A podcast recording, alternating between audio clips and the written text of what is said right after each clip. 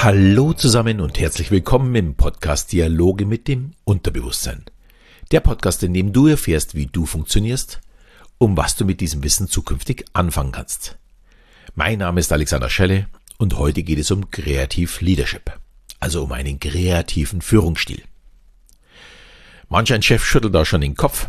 Schließlich sind die Mitarbeiter nicht zum Spaß da, sondern sie sollen ja arbeiten. Aber wer so denkt, hat ein ganz anderes Problem. Es geht nämlich nicht um die Arbeit, sondern aus meiner bescheidenen Sicht immer um das Ergebnis. Und wenn das Ergebnis leichter zu erreichen ist, man vielleicht sogar ein besseres Ergebnis produziert oder auch nur mehr Spaß beim Erreichen des Ergebnisses hat, dann ist der Prozess besser als der nur Arbeiten Prozess. Ja, der Grund für die Folge ist ein sehr langes Telefonat letzte Woche mit einem sehr kreativen Menschen, mit Sebastian Kronopik, er hat mir in den ja, letzten zehn Jahren schon einige Bilder, Designs und Plakate gemacht. Und er arbeitet unter anderem schon seit längerem für die Ehrlichbrüder oder hier bei uns in München das Alexander Christ Theater. Also die meisten von euch werden wahrscheinlich schon mal Arbeiten von ihm gesehen haben. Ja, und die meisten Kollegen aus dem magischen Bereich, auch international ist er sowieso bekannt, da mit ja, seiner Kunstserie Who Am I sehr viele Künstler anhand ihrer speziellen Tätigkeiten illustriert hat und dieses unter anderem in Las Vegas ausgestellt hat. Da waren dann auch der erst kürzlich verstorbene Siegfried von Siegfried und Roy dabei oder auch David Copperfield. Er hat sich also in diesem Bereich einen sehr, sehr guten Namen gemacht. Ja, und Sebastian hat ein Deck entwickelt, um die eigene Kreativität zu fördern.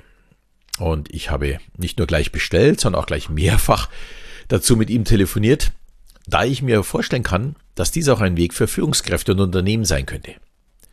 Und ich werde heute erstmal das Thema vorstellen, und werde dann am Schluss auch noch ein bisschen zu Sebastians Deck of Creations erzählen.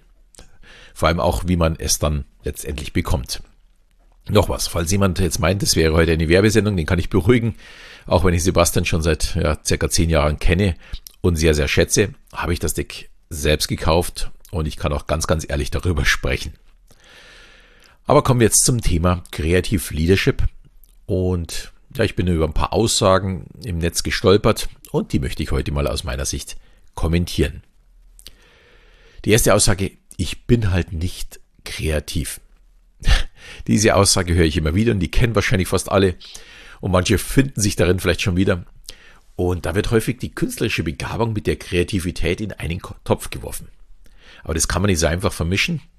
Wer nämlich einen Pinsel sauber führen kann, äh, und ein tolles Bild malen kann, muss noch lange nicht kreativ sein. So, genauso wenig ist jemand unkreativ, nur weil er nicht weiß, wie man den Pinsel richtig hält. Bei der Kreativität geht es darum, seine Gedanken mal weiter laufen zu lassen. Als bis eben zum Ende, äh, was wir schon kennen oder was wir schon erlebt haben und, und äh, wen wir schon kennen. Wir können danach immer noch entscheiden, ob es eine Schnapsidee ist oder die schon immer gesuchte Lösung. Man muss es nur laufen lassen. Als Kinder haben wir das ja sehr häufig gemacht, wenn wir gespielt haben, mit äh, Figürchen äh, irgendetwas nachgespielt haben. Da war die, die Kreativität voll da. Also Kinder haben einfach diese Kreativität. Ja, und bei Führungskräften liegt aber genau hier das Problem. Die sagen ganz gerne, wir haben es schon immer so gemacht. Und so machen wir es auch die nächsten 100 Jahre. Ja, so hat auch Kodak, Nokia oder bei uns hier das Versandhaus Quelle gedacht. Sie haben den kreativen Prozess und damit den Markt verpasst. Weniger spektakulär passiert das tagtäglich überall auf der Welt, vom Einzelunternehmer bis zur Führungskraft im großen Unternehmen. Es werden Chancen einfach nicht gesehen, weil man immer nur so weit denkt, wie man es eben weiß oder wie man sieht. Aber im trüben Wasser schwimmen äh, halt nur mal die großen Fische, die Ideen, der Mehrwert und auch der Spaß. Und jeder kann darin fischen. Kreativität kann man denn natürlich lernen. Das ist nämlich genauso die zweite Aussage. Ist denn Kreativität wirklich erlernbar oder ist dieses angeboren? Und da kann ich auch gleich mal sagen, nee, das ist nicht angeboren, vielleicht zum Teil, ja, aber es ist natürlich sehr, sehr viel mit dem zu tun, mit was beschäftigt mich die ganze Zeit. Aber schauen wir uns mal, wie man den Kreativität lernen kann. Der erste Schritt ist sicherlich zu lösen von ja, machen wir wie immer. Wir müssen einfach raus aus dieser, wie sagt man so schön, Komfortzone. Wir müssen uns einfach auch mal gehen lassen, intuitiv handeln und denken. Bildlich heißt das, lass mal den Bauch ran und nicht immer nur den Kopf. Wer jetzt denkt, das kann ich nicht, der muss den zweiten Schritt vor dem ersten machen, nämlich Abstand gewinnen. Raus aus dem Hamsterrad rein in die Zentrifuge oder in die Sauna oder wo auch immer.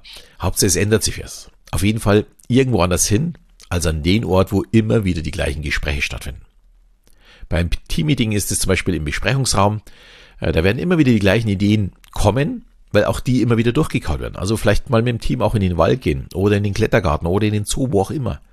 Um einfach neue Ideen zu haben, muss ich mich von den alten Dingen lösen und eben neue Eindrücke bekommen. Das ist ganz, ganz wichtig. Äh, an derselben Stelle denke ich auch immer wieder an dasselbe. Stell dir einfach mal die Frage, von wem kann ich denn mehr Ideen erwarten? Derjenige, der täglich um 8 Uhr am Schreibtisch sitzt, um 17 Uhr den Stift zur Seite legt, zusammenpackt, heimfahrt, um 18 Uhr mit der Familie zu Abend isst und um 20 Uhr die Tagesschau anschaut. Oder derjenige, der kommt und geht, wann er möchte und jede Menge andere Interessen hat. Ja, ich muss zugeben, der zweite ist nicht ganz so leicht zu bändigen. Aber wenn ich es schaffe, dass ihm sein Job wichtig ist, wird er ständig neue Ideen liefern. Er lebt nämlich intensiv und ist dadurch viel freier im Denken. Jetzt ist natürlich die Aufgabe der Führungskraft, das Ergebnis ja auf den Job zu bündeln. Dass er seine Kreativität eben nicht in seine Hobbys reinsteckt, sondern dass er diese Kreativität auch im Job lässt. Und dafür braucht er natürlich auch ein bisschen Spaß im, im Job. Eine Herausforderung. Eine weitere Möglichkeit ist es, sich mal in die Mitarbeiter oder Kunden hineinzuversetzen. Gefällt mir dann aus deren Sicht, was ich sehe, was ich erlebe bei uns? Und wie würde es denn aussehen, damit es mir gefällt? Allein dieses ja wirklich einfache Spiel liefert sofort Ergebnisse. Wenn ich weiß, was der andere möchte, dann muss ich ja nur noch einen Weg finden, es umzusetzen. Wenn jetzt zum Beispiel ein Autohändler sieht, meine Kunden wünschen sich alle ein Einhorn, weil ich zum Beispiel ja irgendeinen so einen kleinen smarten Kleinwagen verkaufe, wo lauter Frauen möchten und die möchten alle ein Einhorn haben, weil es eben eine sehr, sehr junge Kundschaft ist. Und wenn sie das Auto abholen, dann ist das natürlich nicht möglich. Einhörner gibt's nun mal nicht. Man war etwas zu kreativ. Aber warum nicht einfach ein Eiskratzer mit einem Einhorn drauf? Da freut sich die junge Dame auch, wenn sie das zum Auto dazu bekommt. Da, damit erinnert sich dann auch der Käufer, die Käuferin, das ist in dem Fall wahrscheinlich häufiger der Fall, wo sie denn das Auto gekauft hat. Und so schnell kann man einen kreativen Prozess weiterspinnen. Man kann beim Kauf auch fragen nach Job, Hobby, Lieblingstier und so weiter. Und beim Abholen einfach sehr individuell überraschen. Und so geht es immer weiter und weiter. So eine Idee muss ich weiterspinnen. Und hier kann ich eben ja, mit meiner liebsten Vorgehensweise diesen Prozess eben weiter anschieben. Ich erzähle jemandem von meiner Idee und bekomme entweder weiterführende oder ganz neue Ideen dazu. Zwei Köpfe haben einfach mehr Erfahrung als nur einer. Und ich behaupte mal, ich bin, glaube ich, schon sehr, sehr kreativ. Aber trotzdem kommen immer neue Ideen, wenn ich mit jemandem drüber spreche. Und da muss der andere noch nicht mal kreativ sein. Manche schütteln auch den Kopf, wenn ich ihnen was erzähle. Aber ihr Denken geht da natürlich auch los und denken sich, ja, wie könnte man denn das umsetzen oder gibt es da irgendwas Neues dazu? Also diesen Prozess muss man anstoßen.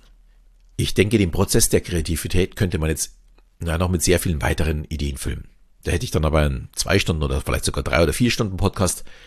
Und einige Ideen hatte ich ja schon vor zwei Jahren in zwei Folgen zur Kreativität besprochen. So eineinhalb, zwei Jahre müsste das ungefähr sein. Und wer da Interesse hat, einfach mal nach hinten schauen und gegebenenfalls in diese Podcast-Folgen reinhören.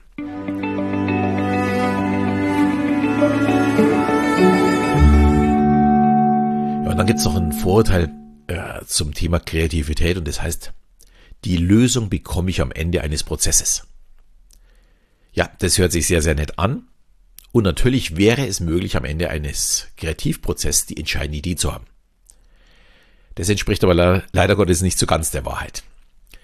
Eine Idee kann durch einen Impuls von außen kommen, durch eine Werbung, eine Fahrradtour mit der Familie oder im Bett vor dem Einschlafen. Und auch wenn man einen Prozess anstößt wie ein Brainstorming oder eben Sebastians äh, Deck of Creation, heißt es nicht, dass einen die Idee am Ende anspringt, die sofort umsetzbar ist. Die Idee kann sich schon ganz zu Beginn herausbilden oder erst wenn der Prozess schon lange vorbei ist und man sich wieder ja neue Eindrücke im Leben geholt hat oder eben auch gesprochen hat. Es funktioniert eben auch nicht, ein Team mit im, ja, in einem Besprechungsraum einzuschließen und zu sagen, ihr kommt erst wieder raus, wenn ihr eine Lösung habt. Ich habe das in meiner Zeit im Account Management oft genug mitgemacht.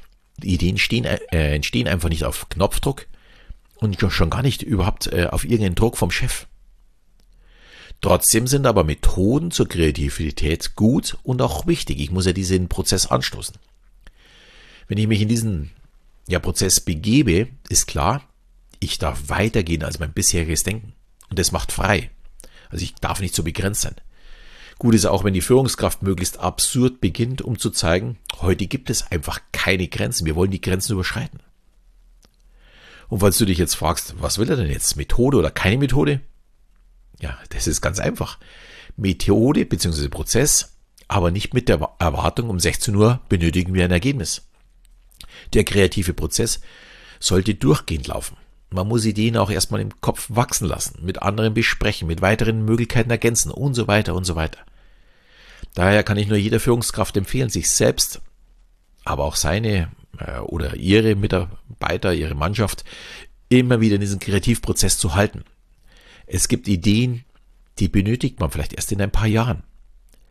Aber es ist ja schon mal ganz gut, wenn sie schon vorhanden sind. Und das beantwortet auch gleich die Aussage. Denk dir mal was aus.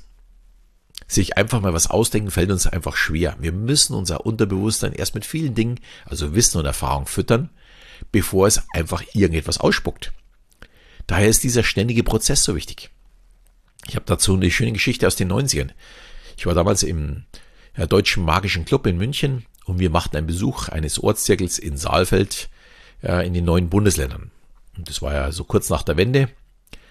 Und wir waren da dort und ja, dort waren die meisten Mitglieder, die waren so 30, 40 Jahre älter als ich. Aber die haben ja bis spät in die Nacht, äh, haben die, ja nicht nur mir, sondern äh, allen von uns gezeigt, was sie aufgrund von Mangel, also äh, Baustoffmangel, also dass sie, dass sie die Requisiten nicht hatten, die haben alles Mögliche genutzt, um ihre Requisiten äh, bauen zu können. Und ich fand das unheimlich beeindruckend. Wenn wir was benötigten, haben wir es uns gekauft. Das war schon Anfang der 90er Jahre so. So hat aber der Ost nicht funktioniert. Man musste sehr kreativ sein, um an Materialien zu kommen oder eben das Problem anderweitig lösen. Und mich hat es extrem beeindruckt, da man ja aus weniger mehr machen konnte, aufgrund der eigenen Kreativität. Die Ergebnisse waren auch tatsächlich zum Teil besser als wie die, die ursprünglichen. Was dann eben auch zeigt, dass Mangel eine gute Nahrung ist, um kreativ zu werden. Und was auch wiederum zeigt, Kreativität ist nicht angeboren, man kann es lernen. Und ich behaupte mal, äh, der Osten war da gegenüber dem Westen auf jeden Fall überlegen in vielen Teilen. Weil es einfach äh, gar nicht anders ging. Gut, dann kommen wir noch zu einer Angst von Führungskräften. Kreativität benötigt sehr viel Freiraum. Ja, natürlich werde ich niemanden, der wie ein Kettenhund in seinem Büro gefesselt ist, dazu bringen, kreativ zu sein. Aber ich muss mir die Mitarbeiter auch nicht komplett von alleine lassen, um kreativ zu sein. Man sollte vielleicht den Raum des Denkens vergrößern, aber trotzdem in einer gewissen Weise noch einzahlen. Warum nicht eine Mauer? Ja, es kann nicht schaden, wenn ich weiter schauen kann und auch mal das Feld des anderen sehe. Und wenn es entscheiden wird, darf man auch über diesen Zaun mal drüber klettern. Ist bei einer Mauer alles ein bisschen schwieriger. Also ich muss die Glieder ineinander laufen lassen. Und da ist einfach ein Zaun besser. Ich kann darüber hinausschauen. Ich kann noch weiter gehen. Hier gefallen mir auch sehr, sehr gut Konzepte, wo vorgegeben wird, wann richtig weggearbeitet wird und wann Zeit für Kreativität oder Fortbildung ist. Also in Firmen, wo man sagt, keine Ahnung, von 8 bis um 12 wird alles, was an Mails da ist, was an Bestellung ist, äh, weggearbeitet und von 13 bis 15 Uhr kann sich jeder weiterbilden oder kreativ sein, Buch lesen, was auch immer. Äh, weil ich glaube, das bringt den Unternehmen sehr, sehr, sehr viel, wenn die Mitarbeiter auch Interesse haben, hier weiterzugehen. Wie versprochen, jetzt noch ein paar Infos zu Sebastians Deck of Creations. Das Deck leitet ein mit sehr vielen unterschiedlichen Wegen zu einem möglichen Ergebnis. Man bekommt dafür in Form von Karten Assistenten, Direktoren und Meister an der Hand, um mit den 25 Optionskarten in ein freies, aber doch geführtes Denken äh, zu kommen.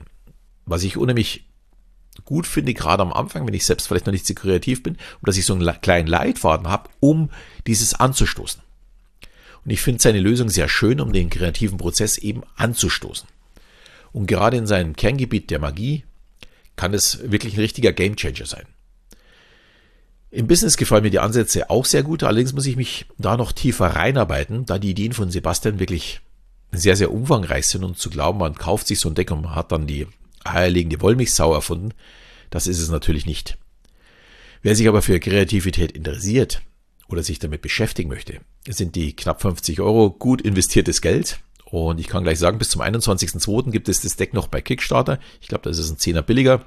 Und danach äh, kann man es in seinem äh, Shop finden. Die Links dazu stelle ich in die Shownotes. Wer da Interesse dran hat, kann diese gerne bestellen.